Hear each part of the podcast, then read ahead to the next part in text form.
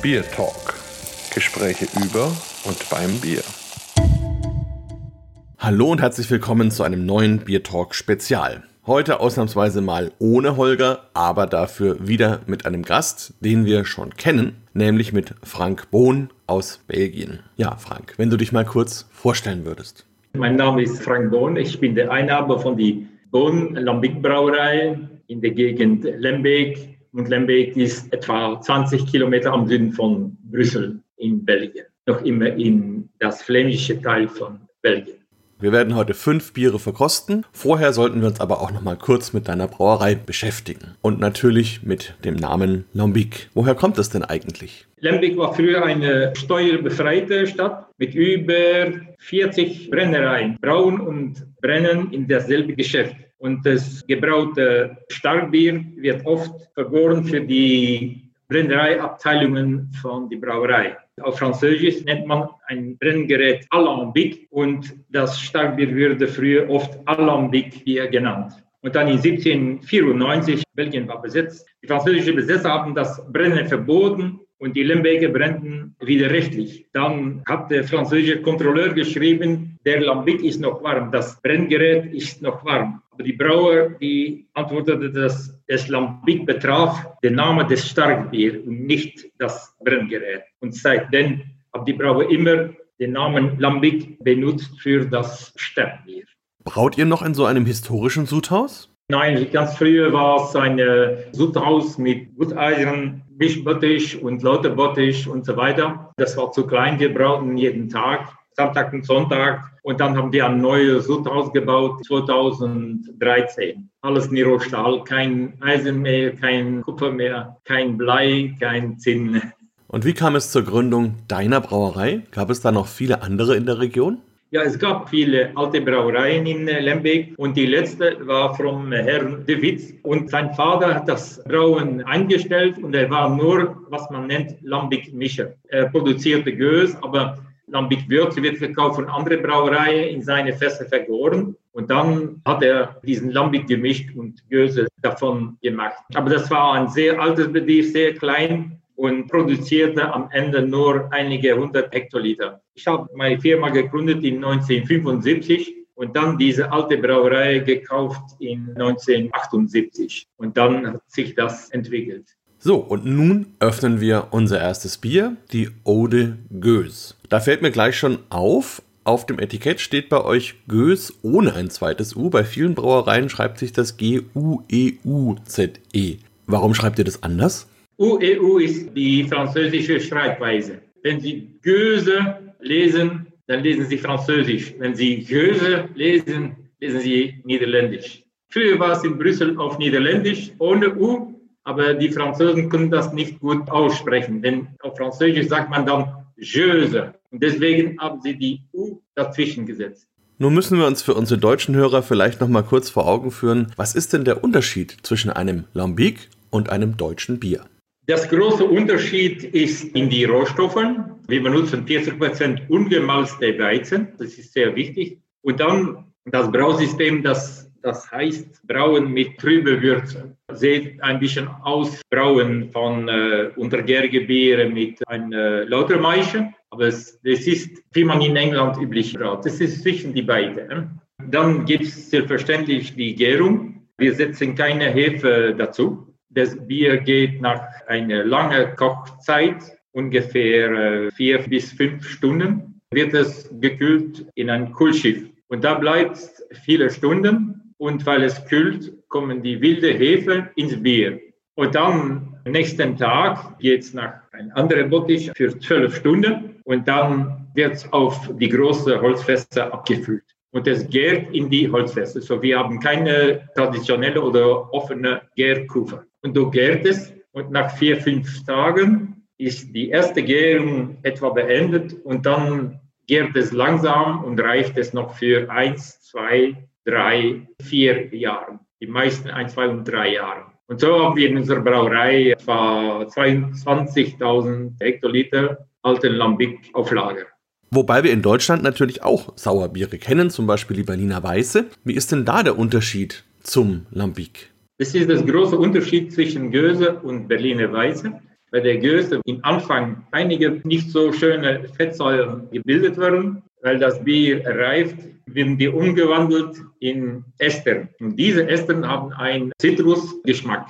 Diese sind wichtig für das Geschmack von Lambic. Deswegen haben wir diese große Menge alten Bier in Gös. Diese traditionelle Gös mischen wir 60 Prozent Lambic von ein Jahr, 30 Prozent Lambic von zwei Jahren und 10 Prozent von drei Jahren alt. Mir fällt auch immer wieder auf, man spricht einmal von Lambic, man spricht einmal von Gös. Vielleicht sollten wir das auch noch klären. Wo ist denn da der Unterschied? Das Unterschied ist dasselbe Unterschied zwischen Weißwein und Sekt. Solange es nicht schaumt, nennt man das Weißwein. Wenn es schaumt, nennt man das Sekt. Bei uns ist es genau so. Wenn es platt ist, nicht schaumt, nennt das Lambic. Unsere Brauerei ist eine Lambic-Brauerei. Und wenn das auf Flaschen vergärt, nennt man das traditionelle Göse. Wenn ich mir unsere fünf Biere von heute anschaue, dann sind auf einigen Flaschen Kronkorken und andere sind mit einem klassischen Korken verschlossen. Gibt es da einen Hintergrund, warum ihr da verschiedene Korken verwendet? Ja, bis 1985 waren die Flaschen geschlossen mit nur einem kleinen Naturkork.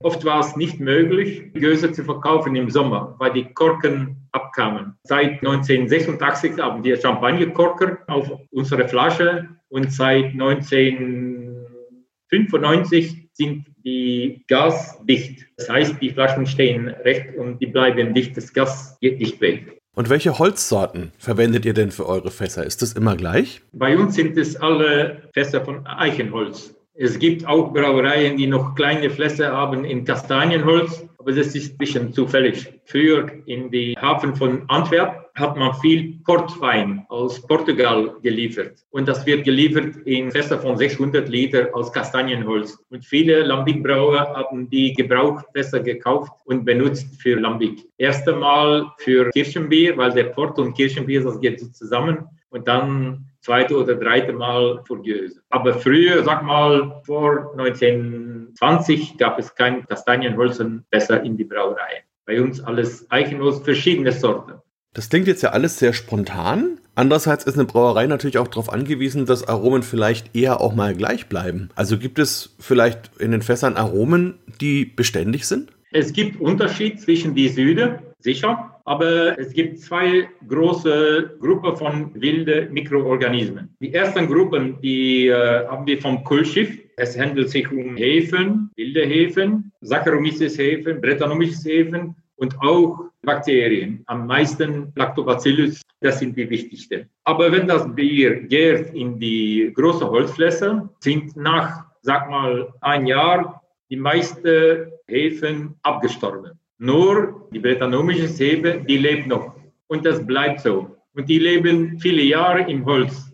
Das heißt, dass in unsere ganz alte Fässer immer Generationen von bretanomisches Hefe zur Verfügung stehen, die spielen eine sehr wichtige Rolle. Wunderbar. Jetzt öffnen wir unser zweites Bier. Das ist ein Krieg. Und wenn das schon ins Glas läuft, richtig schön rot, oben auch ein rot getönter Schaum, das Aroma entströmt, intensiver Kirschton. Ja, da fragt man sich schon so ein bisschen, wie ist das überhaupt entstanden? Warum gibt es Krieg? Kirchenbier wird seit sehr langer Zeit in unserer Gegend produziert. Aber das waren immer die Geschäfte, die Cafés, die so etwas machten.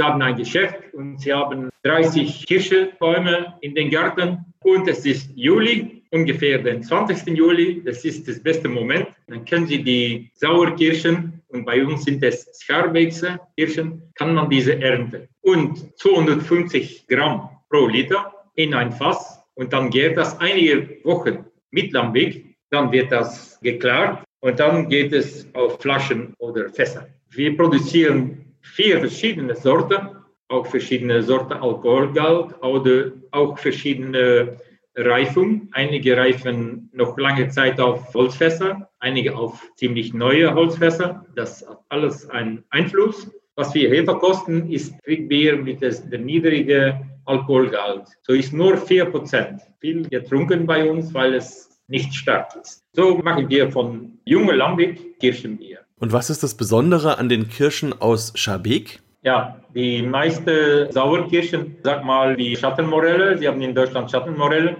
die gehen mit Zuckergehalt auf 15 bis 20, 22 Brix. die Scharbexe 25, oft 30 Brix. Die sind teuer, aber hoher Zuckergehalt und sehr stark Aromagehalt. Wichtiges Aroma, weil das auch ein bisschen Vanille hat. Und die Vanillekomponenten sind sehr wichtig im Geschmack. Ihr habt ja verschiedene Kriegbiere im Angebot. Manche haben 4%, wie das, was wir gerade haben. Gibt auch welche mit 6% zum Beispiel. Wo liegen denn da die Unterschiede? Das vierprozentige Bier ist leicht gesüßt. Früher hat man auch in Deutschland Süßbiere. Es ist leicht gesüßt. Die andere von 6 und 8 Prozent sind nicht gesüßt. Es ist immer das Problem, technisches Problem oder Geschmacksproblem von ganz leichten Bieren. Wenn die kein Extrakt mehr haben, dann schmeckt es wie Wasser. Wie wichtig sind diese regionalen Kirschen aus Scharbeek für eure Brauerei? Das Anbauort ist sehr wichtig für die Qualität. In unserer Brauerei kaufen wir 300.000 Kilogramm Sauerkirschen pro Jahr. Das ist wichtig für uns. Die Scarbeck-Kriege, die gibt es bei uns noch, aber ein Programm läuft, um diese auf größere Mengen wiederum anzubauen. Heute haben wir nur kleine Mengen wie Scarbeck-Kriege, 15, 16 Tonnen diesen Jahr. Das ist das Maximum, was wir bekommen können.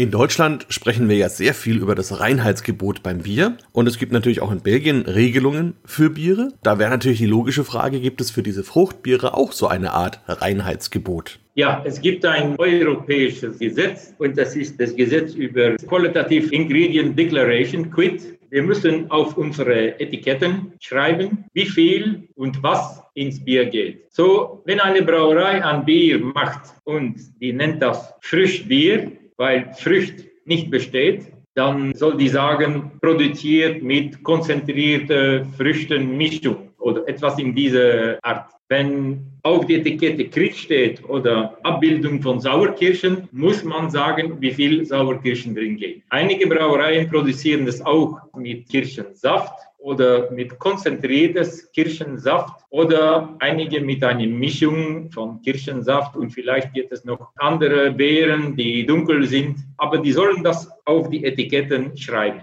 Das ist verpflichtend. Bei uns, wir sind kleine Brauerei, wir wollen nicht all diese besondere billigere Biere produzieren, so das bleibt bei uns mit Sauerkirschen. Kriegbier mit Sauerkirschen steht auf das Etikett, wie viel Gramm wir einsetzen. Mhm.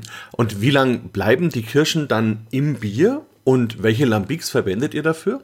Die beste Qualität ist, wenn die Kirschen nicht zu lange auf das Bier legen. Dann hat man weniger Extrakt. Es ist ein bisschen teurer, aber die Qualität ist besser. Man benutzt dafür zum Beispiel Juli 2020. Heute kann man Kirschen setzen auf Lambic gebraut in Februar, März von diesem Jahr. Es ist, man sagt einjährigen aber in Lambic zählt man in Sommers. Hier von ein Sommer, zwei Sommer, drei Sommer. Aber für Krieg kann man das machen auf Lambic von Februar von diesem Jahr. Wollen man etwas Spezielles produzieren, selbstverständlich kann man dazu ein bisschen alteren Lambic setzen und die Temperaturen anpassen. Und das macht die verschiedenen Sorten, die man produzieren kann.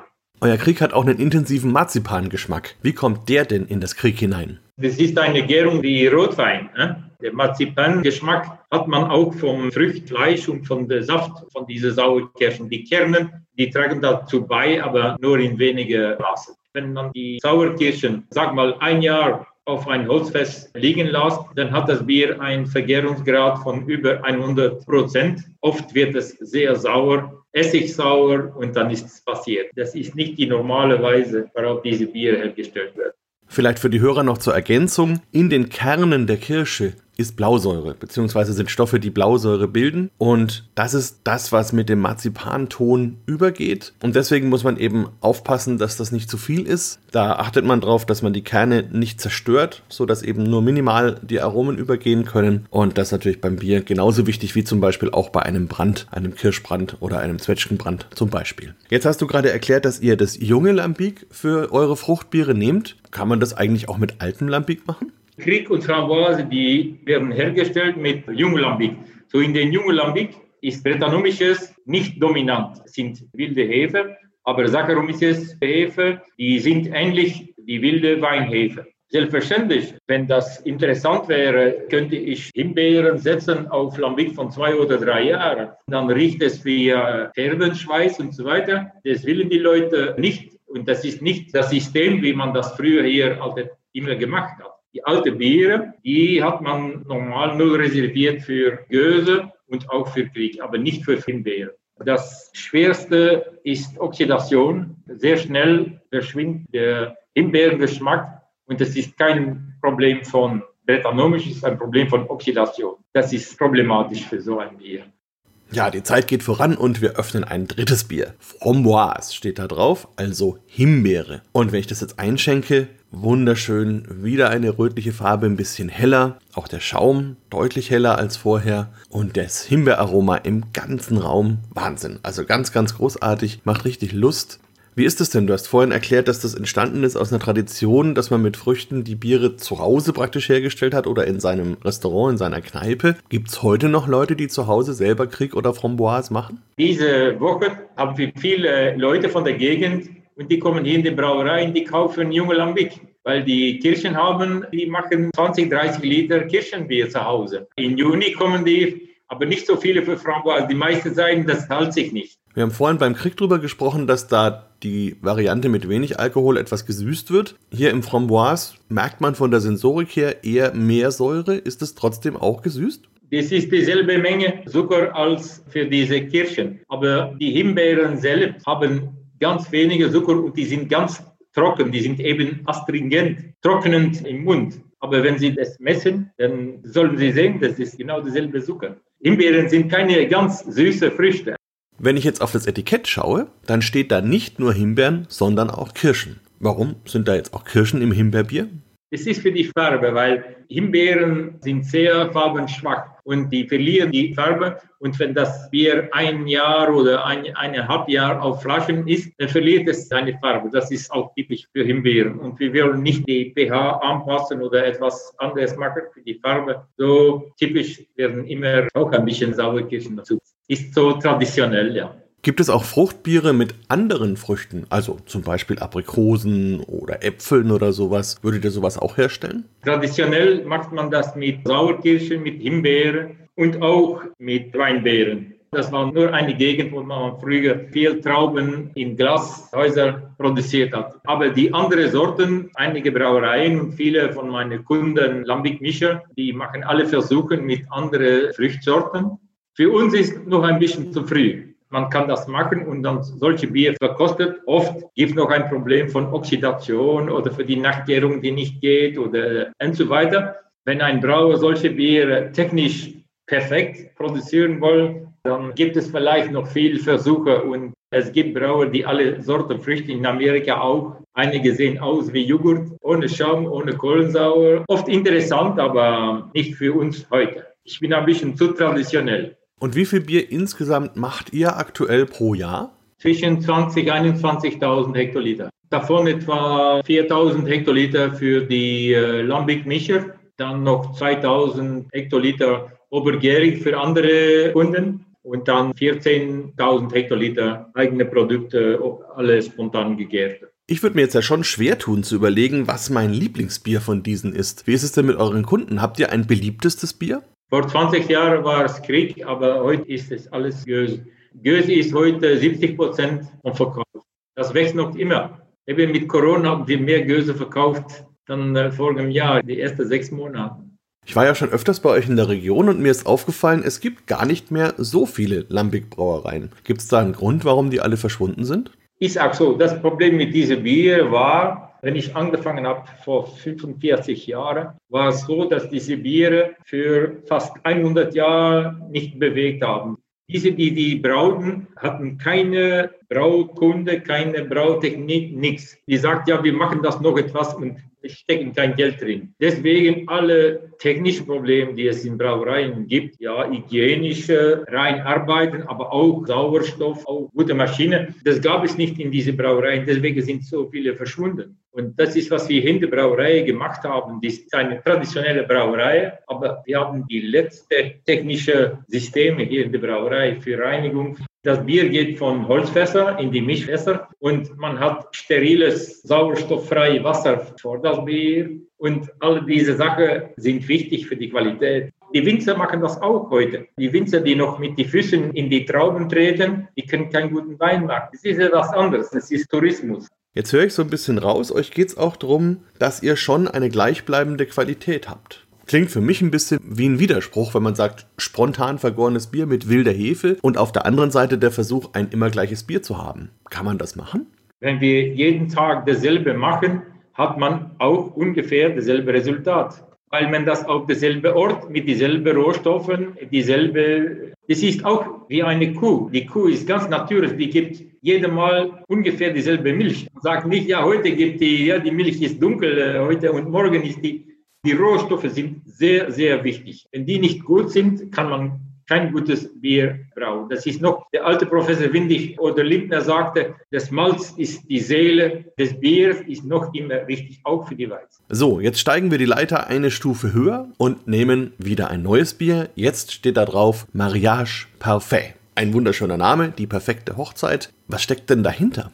Mariage Parfait ist eine Mischung von Lambic von drei Jahren alt, von verschiedenen alten Lagerfässern. Die meisten alte Lagerfässer in unserer Brauerei benutzen wir für den Mariage Parfait. Die ältesten sind 100 bis 130 Jahre alt und noch immer geben sie diese besonderen Geschmäcke. Und das Wichtigste ist, dass sie in das Holz Brettanomisches haben, die eine sehr wichtige Rolle spielen. Methanomisches kann auch zum Beispiel Vanillesäure produzieren. Und es ist sehr komplex, vielleicht zu technisch hier für heute. Aber das Bier hier hat 8% Alkohol. Der erste, der Göse Bohnen, auch die Göse Bohnen hat 7%, diese hat 8%.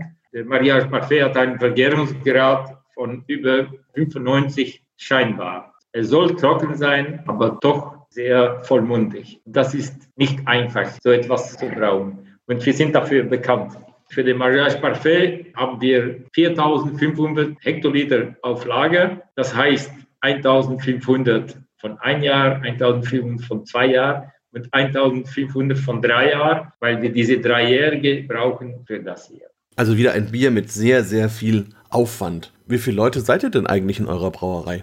Ja, wir sind insgesamt 20. Wir haben da 16 Mitarbeiter in der Brauerei und das ist eine schöne Größe. Weil äh, wenn es zu klein ist, hat man kein Labor, keine Möglichkeit für Rohstoffenkontrolle und so weiter. Und wenn es zu groß ist, dann hat man keine Zeit für Bier. 16 Mitarbeiter, vier von der Familie, das ist schön. Ich bin sehr zufrieden, dass meine Söhne die Brauerei übernehmen. 45 Jahre Arbeit, äh, wenn man das beenden muss und dann die Brauerei verkaufen, weil keiner das wollte. Ja, das macht einen Brauer nicht froh. Äh. Aber so, ich bin sehr zufrieden. Da bekommt man ja richtig Lust, einfach mal vorbeizuschauen. Wie kann man deine Brauerei, die Brauerei Bohn in Limbeck, besuchen?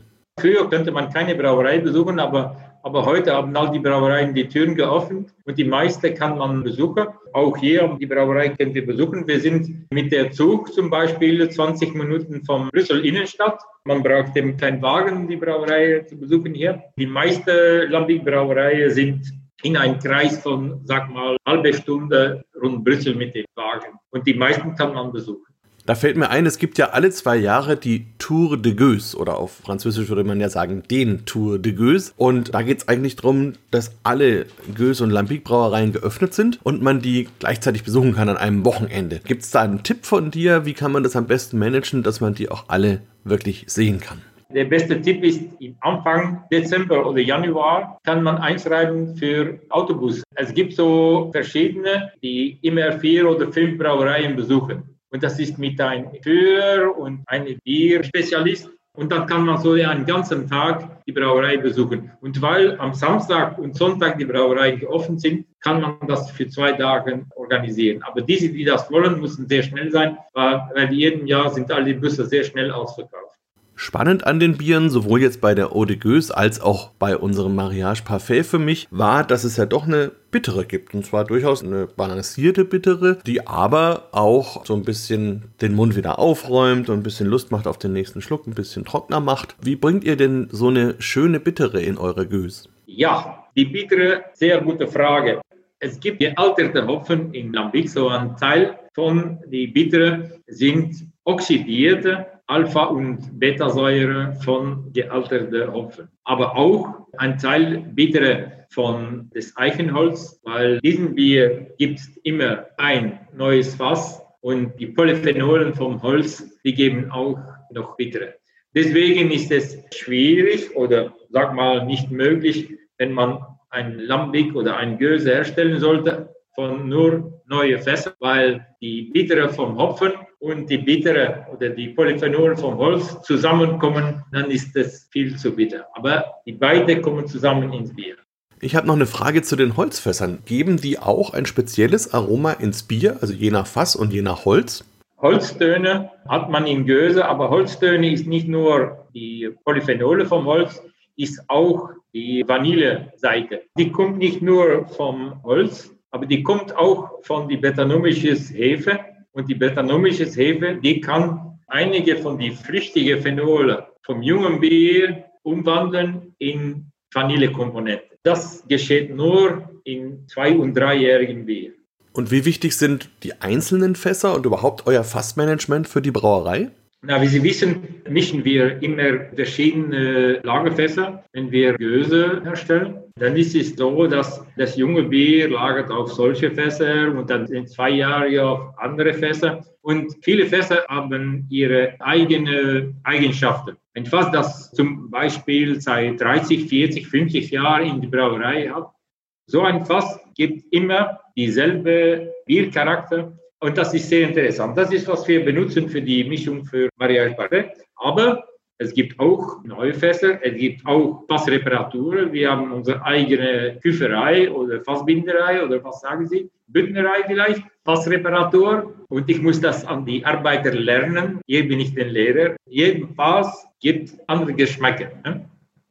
So, jetzt gehen wir zum letzten Bier. Sehr spannende Flasche, ganz schwarz und drauf steht Monowatt 86. Ich habe ja schon gelernt, das FAT steht für Fass. Also das ist jetzt praktisch das Fass 86. Spannende Idee. Also wenn man sonst sagt, man verschneidet immer und versucht da eine beste Harmonie zu erreichen, jetzt zu sagen, okay, dann nehmen wir halt mal nur ein Fass. Wie kam euch denn diese Idee? Das Interessante ist, wenn man Gehöse mischt, soll man immer einige Fasser benutzen für Jungbier, andere lässt man an die Seite und dann sagt man, ja, das ist vielleicht besser für Dreijährige. Und viele Fässer haben eine eigene Qualität. Fass 86 ist ein Fass von 1935. Das war problematisch mit dem Vorn- und Hinterboden, nicht sehr dick und der Boden muss überholt werden. In das Fass haben wir neue Boden, Vorn- und Achter gesetzt. Und so haben wir ein Fass, wo die Wildhefen in das alte Teil vom Fass sitzen und die neue Holzteile, die bringen Holztöne ins Bier. Das ist das Interessante für Puder oder Fass 86. Wir haben noch viele mit verschiedenen Sorten, aber der 86 ist ein sehr schöner. Hast du bei all diesen Fässern auch ein Lieblingsfass? Lieblingsfasser? Ja und nein. Ja, es sind eine Reihe von Fässern, so nicht ein Fass, aber eine Reihe. In einer Lambic-Brauerei, wenn man die Fässer immer gut reinigt und überholt und so weiter, für 20, 30 Jahre, dann sind es in unserer Brauerei richtige Bodenfässer. Ich könnte neue Fässer kaufen, in neue Fässer, den Lambic, die rauskommt, das ist nicht unsere Lambic. Der schmeckt ganz bitter, es schmeckt saurer, es schmeckt ganz anders. So, es dauert immer Jahre, fünf, 10, 20 Jahren. Und diese Fässer, diese Liste von Fässern, das ist der Standort. Immer bekommen wir ganz schöne Biere davon. Wenn es einen Unterschied im Preis gibt zwischen der normalen Gösborn und der FAT 86, hat es oft zu tun mit, dass der normale Göse, neue Fässer und Fässer, die noch keine lange Zeit in der Brauerei sind, dass die mitgemischt werden.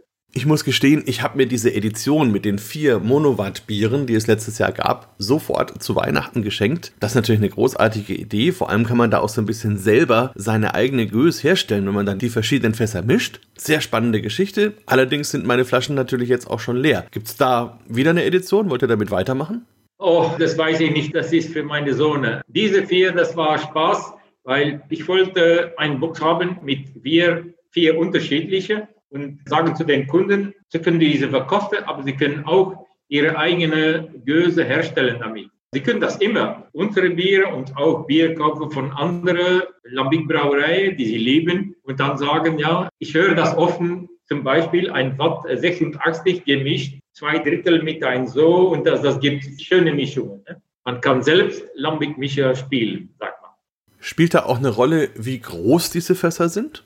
In kleine Fässer kann man sehr schnell Lambic reifen. Das geht sehr schnell. Aber kleine Fässer sind dünn und oft kann man mit zu kleinen Fässern Oxidationsprobleme haben. Und Oxidation ist auch Ursache für alle Off-Flavors und andere Probleme. Für uns ist wichtig, die Größe vom Fass ist, ist wichtig, ja. Und in diesem Monofat-Bier ist jetzt wirklich nur dieses eine Fass. Es muss auch auf die Flasche vergären. So mussten wir ein bisschen junge Lambic dazusetzen. Ist immer ein Blend, aber mit einem Monofass mit 86. Das entspricht das Geschmack fast 86. Das heißt, man kann sagen, du kennst quasi jedes Fass persönlich. Ja, selbstverständlich, ja. Heute steht das alles auf Excel-Listen, aber bis 2010 hätte ich kleine Büchlein mit allen Notizen. Ich glaube, von all meinen 161 Fässern, die meisten haben Reparatur von mich bekommen oder überholt. Wir haben unsere eigene Butterei, wie gesagt. Ja, ich kenne diese und ich weiß, was die geben und ich weiß, warum die Holzfässer so wichtig sind in einer Lambic-Brauerei wenn ich angefangen habe vor 45 Jahren, mein Vorgänger hat immer gesagt, eine Lambic-Brauerei steht und fällt mit die Fässer. Und es ist so, ist so. Ja, lieber Frank, wir kommen langsam zum Ende. Was ich spannend finde, ist, dass du neben Niederländisch und Französisch auch Englisch und wie wir gerade merken, sehr gut Deutsch sprichst. Ist das beruflich motiviert? Markus, ein guter Brauer, es gibt drei Bierländer in Europa. Wir können das sagen unter uns. Das ist Deutschland, Belgien und England. Und alle vier Bücher werden in diese drei Sprachen geschrieben. Deutsch, Englisch, Französisch und Niederländisch. Deswegen, wenn man diese Sprachen kennt, versteht man Bier. diese neue Idee mit den Monobats, das hat natürlich seinen Preis. Wie kalkuliert man sowas? Ist das wichtig für euch als Brauerei? Ja, ja, das ist ein altes Fahrt mit zwei neuen Fassboden, das kostet Geld, ja es ist so. Und äh, die Fassbiere, Fassnummer so viel, die sind für uns wichtig, weil damit können wir auch die Überholung von unseren Holzfässer finanzieren und der normale Göse bezahlbar halten. Ja. Ja, lieber Frank, jetzt erstmal vielen, vielen, vielen Dank für deine Zeit und die vielen Informationen. Ich wünsche dir noch alles, alles Gute, auch dass die Übergabe an deine beiden Söhne am Jahresende gut klappt und ich hoffe, wir sehen uns dieses Jahr nochmal spätestens im Herbst. Vielen Dank, hat mich sehr gefreut. Auf Wiedersehen an alle Hörer da draußen. Ciao. Bier Talk, der Podcast rund ums Bier. Alle Folgen unter www.biertalk.de.